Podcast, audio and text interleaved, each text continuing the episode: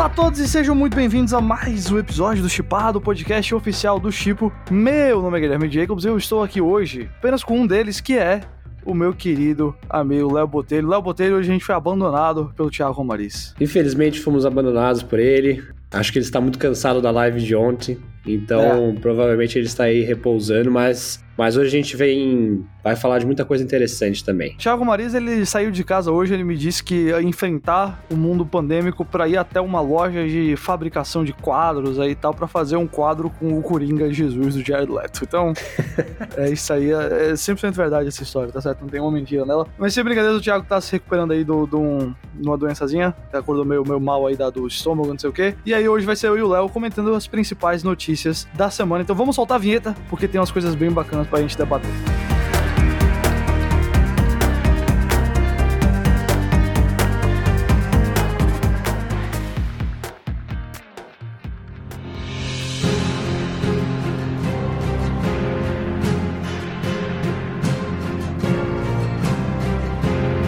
A gente não consegue escapar do Snyder Cut. Toda semana tem alguma coisa do Snyder Cut, todo dia tem alguma coisa do Snyder Cut. A gente tá gravando isso aqui na terça-feira, dia 23, ontem, segunda, saiu uma matéria gigantesca lá do, do Vanity Fair sobre os bastidores, sobre as tretas entre o Snyder e a Warner, sobre o Snyder Cut, sobre a morte da filha dele, infelizmente trágico também que aconteceu. E teve essa, essa foto do Coringa como Jesus, que, enfim. Isso tudo a gente comentou já na live, a gente comentou muito no Chipo, tem vídeo lá no canal do Thiago. E aí eu queria pegar esse momento aqui, não entrar especificamente naquilo lá do Snyder Cut em si, porque eu acho que a gente já debateu muito o conteúdo do Snyder Cut. Hoje eu quero debater um pouquinho com você o formato aqui pro Brasil, porque ao longo dessa última semana a gente teve duas notícias importantes. Número um, o Snyder Cut vai sim sair no Brasil no dia 18 de março. A estreia nos Estados Unidos vai ser a estreia mundial. O Zack Snyder foi ao Twitter e confirmou que todas as regiões do mundo vão receber o filme simultaneamente no dia 18. E aí ele falou que o filme seria lançado ou em streaming,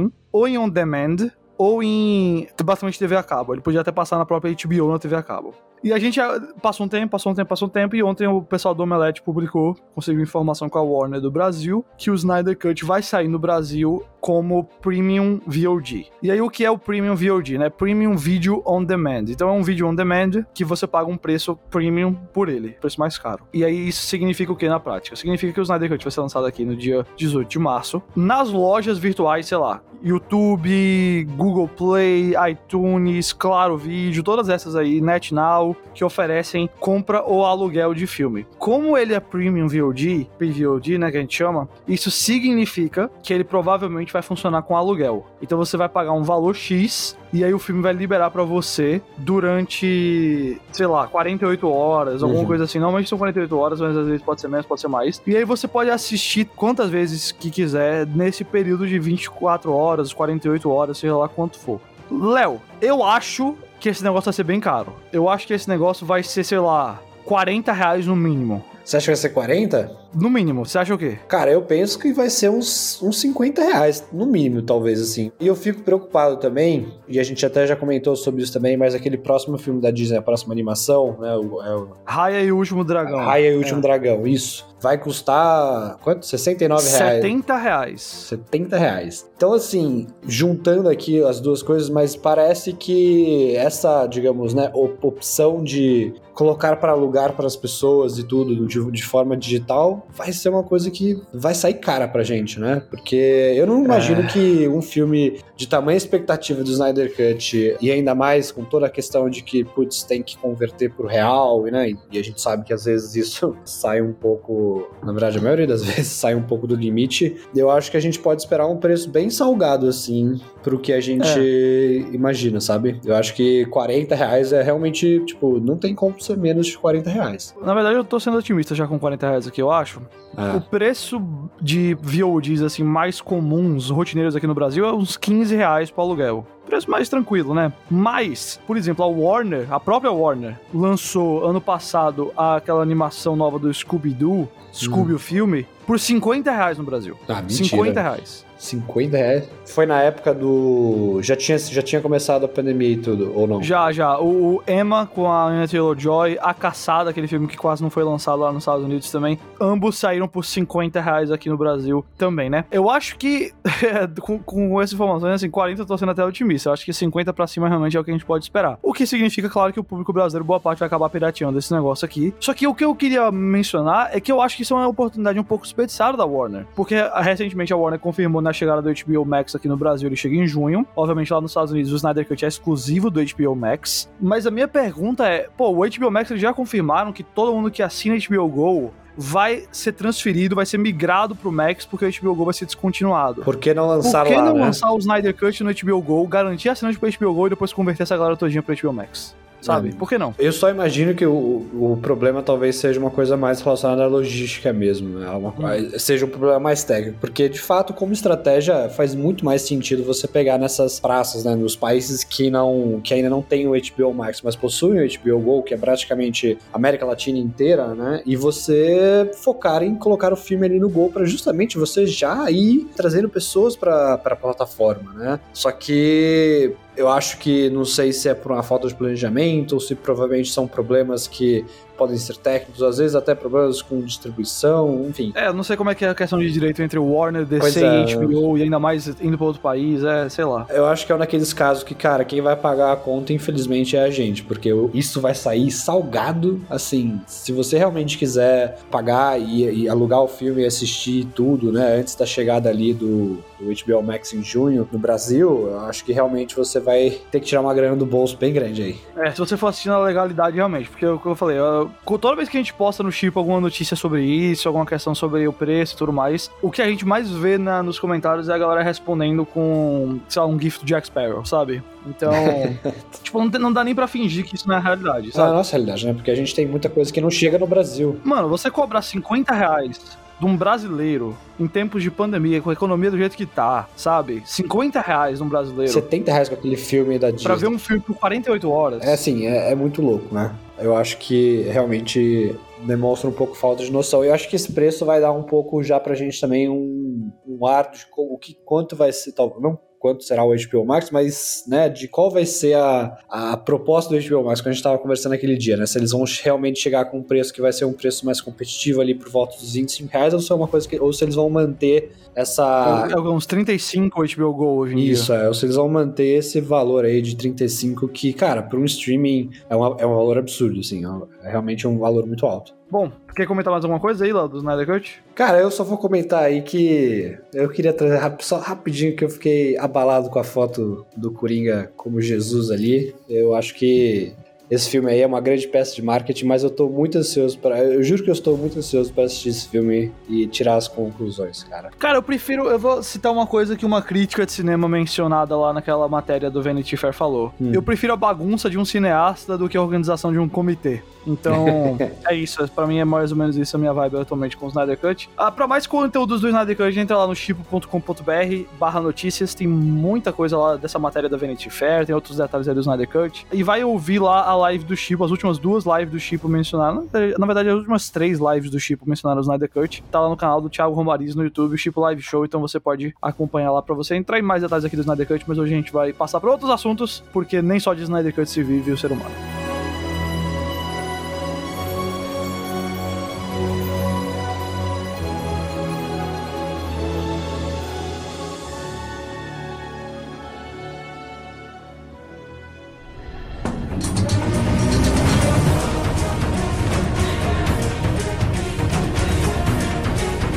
Notícia bem importante na questão de indústria rolou essa semana, que é o seguinte: a gente tá vendo mais e mais cineastas e criadores de, de arte e conteúdo e tudo mais fechando contrato com algum dos streamings, alguma das empresas de streamings, porque basicamente é lá que eles conseguem o financiamento, o orçamento que eles querem pros projetos, pros filmes deles, e a liberdade criativa que antigamente tinha no cinema, que hoje em dia é mais difícil você conseguir com o estúdio. A gente já viu, por exemplo, o Martin Scorsese trabalhou já com a Netflix assinando com a Apple. A gente já viu recentemente o David Fincher e o Noah Baumbach fechando com a Netflix. A gente já tinha visto a própria Phoebe Waller-Bridge, a criadora da Fleabag, fechando com a Amazon. E aí essa semana, uma semana depois daquela notícia lá do reboot de Senhor e Senhora Smith, que vai ter a Phoebe Waller-Bridge e o Donald Glover, o próprio Donald Glover, né, criador do Atlanta, uma série que venceu muito Emmy, um cara que é extremamente elogiado em todos os ciclos que ele tá, o cara que já ganhou o Grammy, ele é o Childish Gambino e tal. Ele também fechou um contrato de exclusividade com a Amazon. E aí, qual é a vibe desse contrato dele com a Amazon, o que é que isso significa para ele. Bom, é um acordo de múltiplos anos, eles não dizem quantos anos o acordo é, mas segundo o Hollywood Report, o contrato tem basicamente oito dígitos, ou seja, o cara tá ganhando muita grana. O Steven Glover, que é o irmão dele e roteirista também de Atlanta, fechou também uma exclusividade com a Amazon, e aí o, o, o Glover vai começar a produzir vários projetos lá, claro, dirigindo, atuando, escrevendo alguns desses projetos. O primeiro deles é o Sr. e Sra. Smith. Outro que tá em produção aí, ele vai ser produtor de um programa chamado Hive, uma série chamada Hive, além dessa série Sr. e Sra. Smith. Essa série vai focar numa popstar tipo uma Beyoncé, uma Rihanna da vida. Vai ser escrito pela Janine Neighbors, que foi é, roteirista de Watchmen. E aparentemente a Malia Obama, filha de Barack Obama, ex-presidente dos Estados Unidos, está trabalhando na equipe de produção aqui dessa série Hive. A loucaço isso aqui, essa notícia, ela é. Ela mostra que cada vez mais e mais as vozes criativas mais relevantes da atualidade estão indo pros streams. O Glover já havia trabalhado com a Amazon antes, ele produziu lá o Guava Island, com a, com a própria Rihanna que eu mencionei. Atlanta continua existindo, a, a, o FX já renovou a Atlanta por mais duas temporadas, que provavelmente vai ser o tempo para encerrar a série. Em março, mês que vem, o Glover já começa a filmar a terceira temporada de Atlanta. E basicamente é isso. Léo, a gente tá vivendo nesse mundo então agora, né? Todo mundo tá indo pra streaming, é isso. Sim. Cara, é, é muito legal isso, né? Porque a gente até tinha comentado, o Ryan Coogler também foi um cara que fechou com o Disney Plus, né? Pra ter até a questão da série de Wakanda e ter outras produções ali também. É muito legal porque, cara, você. Existe sempre um problema que é justamente. Vou até trazer de volta aqui, caraca. É, o próprio o Zack Snyder também, né? Mas existe sempre um problema de os estúdios colocarem os dedos e mudarem as obras de diretores e de roteiristas, né? Então, esse movimento que a gente está vendo, né, de, dos serviços de streaming ganhando mais destaque, ganhando mais, digamos, tamanho também, né? E, e muita audiência, e aí você trazer figuras como, como Donald Glover, né, como Ryan Coogler, você, né, digamos, né, você meio que trazer ele para sua marca e colocar ele lá dentro como algo exclusivo seu, né, você tá chamando muito a atenção de uma audiência, você tá captando uma audiência, faz parte da estratégia ali do serviço de streaming, e ao mesmo tempo você tá dando, cara, total carta branca, né, quase uma carta branca 100% ali para o cara trabalhar da forma que ele acha que, né, criar a obra que ele, putz, que ele quer criar, criar do jeito que ele quer criar, então acho que é bem legal porque, tipo, você reconhece o trabalho do artista e você também dá essa liberdade criativa para que ele possa explorar, enfim, do jeito que ele quiser uma obra ou qualquer uma série, um filme, o que ele for estar produzindo ali. Então eu acho que é um movimento bem legal, cara, porque os streamings estão vindo aí, estão crescendo de forma, enfim, gigantesca e cada vez mais a gente tá vendo o mercado fazer isso, né? Pegar pessoas, artistas, diretores, roteiristas e fazer contratos de exclusividades e dar para eles, cara, toma aqui essa grana, faz o que você quiser. Eu acho um movimento super legal, cara. Eu acho bem legal mesmo. Ah, cara, você vai me fazer falar do Zack Snyder de novo, mas foi um bom exemplo, porque o, o Snyder, obviamente, teve toda essa treta com a Warner e a Netflix já assinou com ele para fazer o. Ele já dirigiu, aí vai sair em maio. Acabou de sair a data de estreia, 17, 21 de maio, eu acho, 17 de maio, coisa assim. É o Army of the Dead, que é um filme de zumbi dele. E além disso, tá sendo produzida uma série prequel e uma série animada do Army of the Dead. Então, para você ver que o, o Snyder já tá criando uma franquia pra Netflix também. E a Netflix não vai ser besta, ela vai querer assinar o Snyder por mais do que isso aí, pode ter certeza. Ela vai dar pra ele alguma coisa maior ainda. Ele tem uma audiência, um grupo de fãs gigantesco, né? Gigantesco. Então, assim, a Netflix não foi boba de. E ainda mais pegaram, acho que, na minha opinião aqui, pegaram um assunto, um tema de, de filme, né? Que é cultura apocalipse zumbi e tudo, que é uma coisa que, que ele manja, assim. Na minha opinião, o melhor filme dele disparado é, é o Dawn of the Dead, é. Exato. É. Então, assim, é. eu fico, eu acho que eu fico até mais ansioso em assistir esse filme do que, por exemplo, o filme da Liga da Justiça. Porque... Ah, eu acho que Army of the Dead vai ser mega divertido. Mas é. é. é, super interessante isso mesmo, porque até o próprio Scorsese, que eu mencionei mais cedo, ele até publicou essa semana um, um ótimo ensaio sobre o problema da falta de curadoria nos streamings, mas ele no ensaio também admite que ele já se beneficiou disso, da existência dos streamings. Porque um filme como o Irlandês, que estúdio vai dar 100 milhões pros Scorsese fazer aquele filme hoje em dia? 3 horas e meia, caro pra caramba, efeito especial difícil de fazer e tal. Ninguém dá, cara. Esses filmes, assim, autorais, de médio a grande porte, que não são franquias e IPs, esses filmes não estão mais acontecendo no cinema. Esses filmes estão acontecendo no streaming. É o, é o Roma, é o Mank, é o. Uhum. É por isso que o Finch assinou com a Netflix, porque a Netflix foi lá e deu pra ele. Faz, faz o, o filme que você sempre sonhou em fazer. Ele, o Finch menciona o Mank há mais de 10 anos em entrevista, que ele quer fazer esse filme filme. É dar o dinheiro, é dar a liberdade criativa, é tipo, é você ganhar os recursos. Então, assim, é uma oferta, cara, que para muitos criadores, né, que passaram anos frustrados e aí voltam com a questão do Zack Snyder e com outros diretores também, que, cara, você tem sempre estúdios cortando seu filme, e aí você só sai com o seu filme na versão do diretor depois de um tempo em Blu-ray. Então, cara, é quase um. Cara, você ganhar o dinheiro, você ganhar a oportunidade, você ganhar a liberdade criativa para fazer o que você bem entender, no formato que você quiser, com o tempo que você quiser. Então, assim, é, é realmente uma eu acho que é uma transformação pro bem, assim, sabe? Porque hum. vai dar muita. Tipo, vai ter muita coisa legal pra gente assistir, sabe? E na é. visão dessas pessoas. E a Amazon, eu acho que, para voltar ao assunto principal, a Amazon ela tá mandando muito bem porque ela tá assinando pessoas inteligentes. A Phoebe Waller-Bridge, pra mim, Fleabag é uma das melhores coisas que eu já vi na minha vida, assim. É, ela é genial, literalmente genial. Concordo 100%. Essa palavra, ela às vezes é usada como exagero para muita coisa, mas pra Phoebe eu acho que ela merece isso. Para mim, o final de Fleabag é uma das coisas mais inteligentes, sutis e inesperadas que eu já vi em muito tempo. Outra coisa que eu quero dizer é o próprio Glover, né? O Glover, assim, Atlanta é outra das melhores séries que eu já vi nos últimos anos. E o Glover é um cara que ele vai lá e ele fala assim: ó, eu vou fazer essa temporada, eu vou passar dois anos sem fazer nada agora. Eu não duvido até que a FX vai pedir pra ele filmar as próximas duas temporadas do, do Atlanta juntas pra sair uma esse ano ou outro ano que vem, sabe? Porque, enfim, uh, ele demora bastante. E, e o Glover, ele, obviamente, tá envolvido em muitas outras coisas. O Glover é um cara que ele quer chegar lá e fazer um, um filme de uma hora que é basicamente ele cantando com a Rihanna, sabe? O Guy Island foi isso. E o, a Amazon foi lá e deu a chance pra ele fazer isso. Então, pô, se você quer pegar pessoas criativas, hoje em dia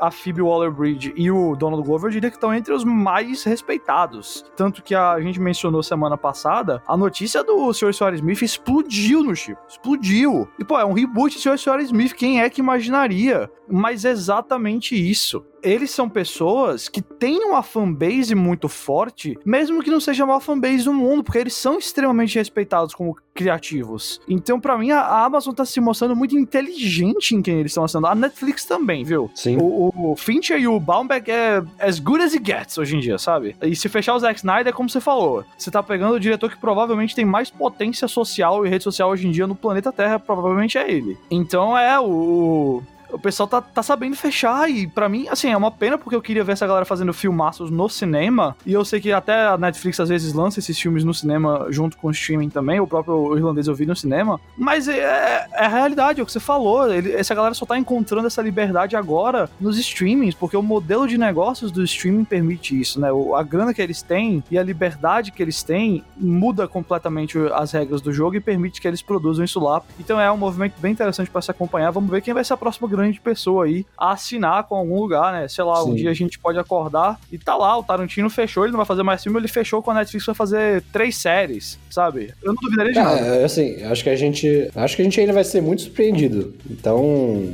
ficar de olho aberto, assim, porque muita coisa vai acontecer ainda.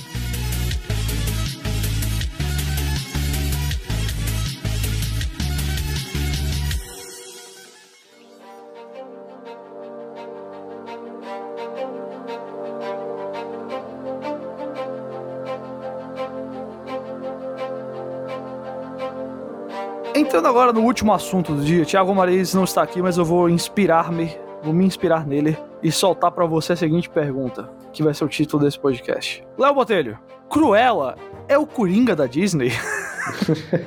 que saiu o trailer, o primeiro trailer do Cruella com Emma Stone no papel da Cruella Devil. O trailer deu muito o que falar, né? Porque, obviamente, é uma vilã da Disney que tá ganhando aí um filme de origem, um filme que vai mostrar como que ela virou a Cruella. A Emma Stone, pra mim, uma das melhores atrizes do mundo. Tô completamente apaixonado por ela. Ela é engraçadíssima, ela é muito divertida, ela é... Esse filme parece que vai ser ela sendo fashion e se divertida por duas horas, o que pra mim é mais do que suficiente pra me divertir com o filme. Mas eu quero saber de você, o que, é que você tá achando daí da Disney fazendo a ideia do, da origem de um vilão? Tudo bem que já teve uma Malévola, né? Mas uma Malévola, ela basicamente vira uma espécie de anti-herói, ou até heroína ali no, no, filme, de certa maneira. Esse aqui parece que vai mais pra ela louca mesmo, sabe? E, obviamente, é Disney, então não vai ser nada muito pesado, não vai ser Coringa. Mas qual é a sua reação aí de ver um, um Coringa da Disney? Eu sou como você. Eu fiquei muito animado por causa desse filme e peguei a vibe dele assim, muito por causa do figurino e por causa da, da, da própria Emma Stone, assim. Então, acho que eu tô mais interessado em ver ali as roupas e o jeito que ela vai atuar do que talvez na história em si, assim, aprofundada. Porque, de fato, nunca me perguntei qual era a história de origem da Cruella, assim. Não, mas, jamais, né? mas, assim, a vibe do filme, tipo, as roupas, a transformação, aquela cena que ela pega fogo no vestido e ela entra com outro outro visual. Putz, eu achei assim, visualmente o filme parece que vai ser uma coisa bem legal, sabe? Interessante assim de assistir pela atuação da Emma Stone também. E essa é até uma discussão que eu tinha até comentado com o Thiago, acho, já assim, que a gente tinha conversado.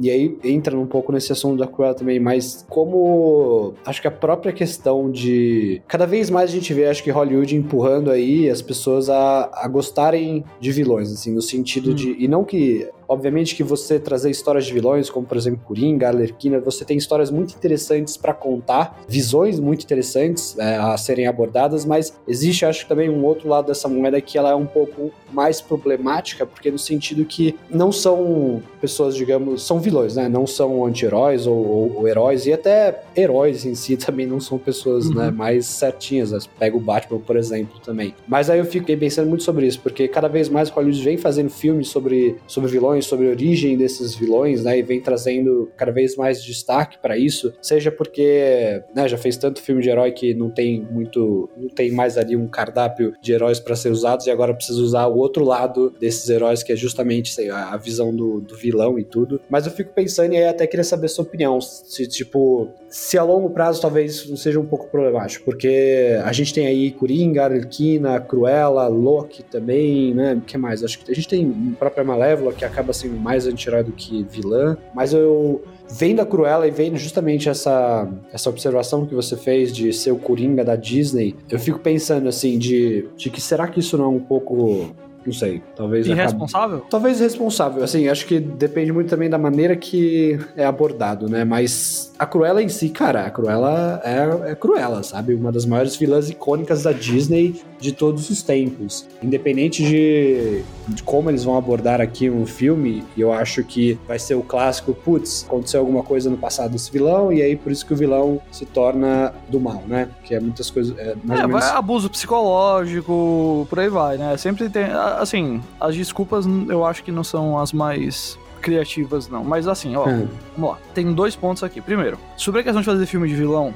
eu acho que depende muito do filme. Eu acho que já teve exemplos bons e exemplos ruins. Eu acho que eu nunca me interesso muito quando é, ah, vamos humanizar esse vilão aqui, não sei o que, sabe? Eu acho que isso é uma, sei lá, só uma maneira de você explorar uma franquia além do, do herói. Como é que você explora a franquia Batman além do Batman? Segunda coisa mais popular é o Coringa. Então você bota lá o Coringa, sabe? Pra mim é muito uma questão mais de marketing e tudo mais aí. Aí eu raramente me interesso. Mas hum. o próprio filme do Coringa, desculpa, eu acho que é um filme que se acha muito mais ousado e interessante do que ele é. Eu acho que você vê aquele filme, é, tipo, é, o filme não diz nada, é, não é vazio. O outro lado da moeda é essa questão da responsabilidade, porque assim, já rolou uma tentativa de, né, famoso cancelamento do Cruella. Rolou? Porque a Disney tá fazendo um filme sobre uma vilã que maltrata e mata cachorros, em teoria. Ah, né? não tava, eu não, não estava sabendo desse. Já rolou, já rolou. Gente, obviamente a Disney não vai mostrar a Cruella fazendo nada, assim, não. irrepreensível com cachorros porque ela é protagonista do filme Emma Stone sabe? Isso não vai acontecer. Ao mesmo tempo, é, a Cruella é isso, mas assim, galera, se for fazer filme de vilão, a gente tem que estar tá pronto pra engolir essas coisas, sabe? Sim. É a Disney, obviamente não vai ser nada pesado demais. Mas é um filme de vilão, você não pode chegar. Você tá esperando o quê, sabe? A Úrsula rouba almas em, em Ariel. Mas se tivesse um filme da Úrsula,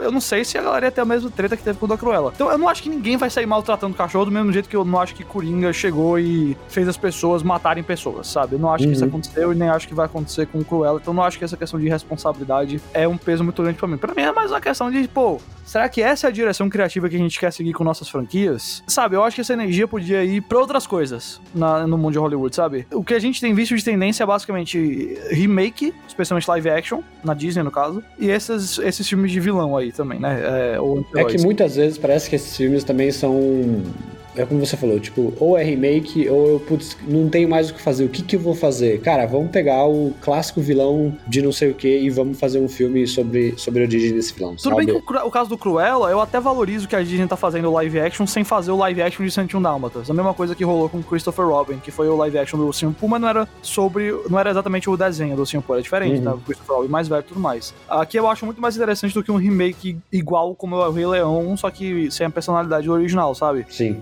Até agora, para mim, o que mais acertou foi o Mogli, que é um remake original, mas que muda algumas coisas ali para deixar a história mais interessante. O John Favreau ali mandou muito bem. Mas uh, no caso do Cruella, pelo menos não é a mesma história, sabe? Então eu até valorizo um pouco isso. Mas, sei lá, só acho que você podia explorar outras coisas, sabe? Botar sua energia criativa em novas franquias, em novas ideias, em novas coisas do que só repetir. Mas às vezes essas franquias são justamente a maneira com a qual os cineastas fazem os filmes que eles querem. Sim. Né, sei lá, o próprio Coringa mesmo, que a gente já citou. Ah, o Todd Phillips queria fazer um filme sobre a saúde mental de comediantes, e ele sabe que a única maneira de conseguir a grana e os atores que ele quer pra fazer esse filme é botando lá o nome Coringa. Então ele foi lá e fez o filme Coringa, sabe? O Nolan queria fazer o fogo contra fogo dele, mas ele sabia que a melhor maneira de fazer isso era pegando um personagem como o Batman e foi lá e fez o Batman, o Cavaleiro das Trevas. É isso, é fogo contra fogo. É Deniro Patino na, na forma de Batman e Coringa. Então, muitas vezes é isso, né? A questão é o. As franquias acabam sendo cavalo de Troia ali para você. Poder colocar a ideia em prática. É, poder colocar a ideia, exatamente. Então, eu entendo esse lado também. Mas vamos ver o Cruella quando ela chega em maio. A Disney não falou se ele vai sair no cinema ou no Disney Plus ou nos dois. Se vai ser Premiere Access, se vai ser direto no catálogo, se vai ser só cinema, nada disso a gente sabe. Então tem que ficar acompanhando aí o chip.com.br para ficar ligado nas notícias. Léo, você tem alguma recomendação aí de filme, de série? Faz tempo que a gente não manda recomendação aqui pra galera, só pra gente encerrar por hoje. Você viu alguma coisa aí que você quer recomendar, que tá nos streamings, fácil de acesso? Cara, sim. Vou recomendar um filme que saiu na sexta-feira aqui na, na, Netflix, que é Eu Me Importo. Hum.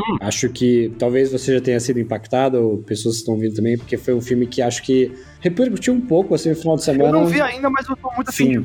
Assim, é um filme extremamente divertido. Ele tem muitas coisas boas, ele mistura muitos gêneros durante, a, durante o filme. Cara, é um filme muito divertido, assim. Então, putz, se você tiver aquela vibe de assistir um filme hoje à noite, ou pegar o final de semana e assistir um filme também, acho que esse filme é, um, é, uma boa escolha. Tá certo. Eu vou fazer uma recomendação de um filme que eu nunca tinha visto e que eu acho que muita gente talvez não conheça. É uma animação da Disney, tá lá no Disney Plus. Eu tô acompanhando um podcast que faz filmografias, eles estão fazendo as filmografias de dois caras que são chamados John Musk e Ron Clements. Eles dirigiram Ariel, é, Pequena Sereia, Aladdin, Hércules, outras animações da Disney, Moana, por exemplo. E o primeiro filme deles é um filme chamado As Peripécias do Ratinho Detetive, The Great Mouse Detective em inglês, que é uma adaptação dos livros de Basil of Baker Street, que né, Baker Street, obviamente, é a rua do, é, do Sherlock Holmes, e é basicamente Sherlock Holmes, só que com ratinhos. Tem lá no Disney Plus, é uma animação 1 hora e 15, assim, super curtinha, mega divertida, mega criativa, daquela época de animações que tinha mais liberdade para brincar nas animações. Logo antes do renascimento da Disney, que começa basicamente com Pequena Sereia,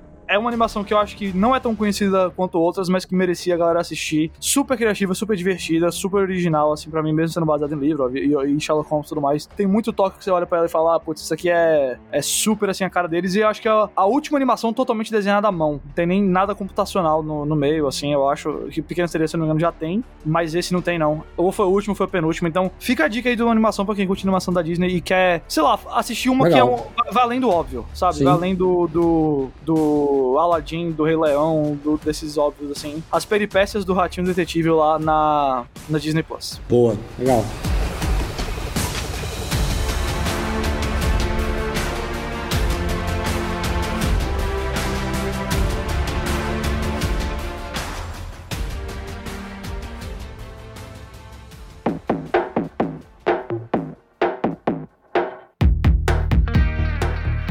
Pessoal, a gente vai encerrar por hoje o Chipado. A gente volta sexta-feira para falar do penúltimo episódio de WandaVision, tá acabando. E você acompanha tudo no arroba Oficial, tanto no Twitter quanto no Instagram. Você pode vir para o Chipo Live Show toda segunda-feira lá no canal do Thiago Romariz. E claro, baixar o aplicativo ou entrar no chipo.com.br para acompanhar as notícias, críticas e tudo mais que a gente posta. Agradeço, como sempre, a presença do Léo. E a gente, sexta-feira, fala mais do Chipado. Assina aí o podcast para não perder, que tem muita coisa aqui pra gente debater nos próximos meses. Tem Falcão, Soldado Invernal, tem Snyder Cut, tem Godzilla. Um monte de coisa legal vindo. O Chipado vai ser o seu podcast podcast para acompanhar isso tudo. Então é isso aí. Meu nome é Guilherme Jacobs, estou aqui com o Léo Botelho. A gente se fala sexta-feira. Até mais!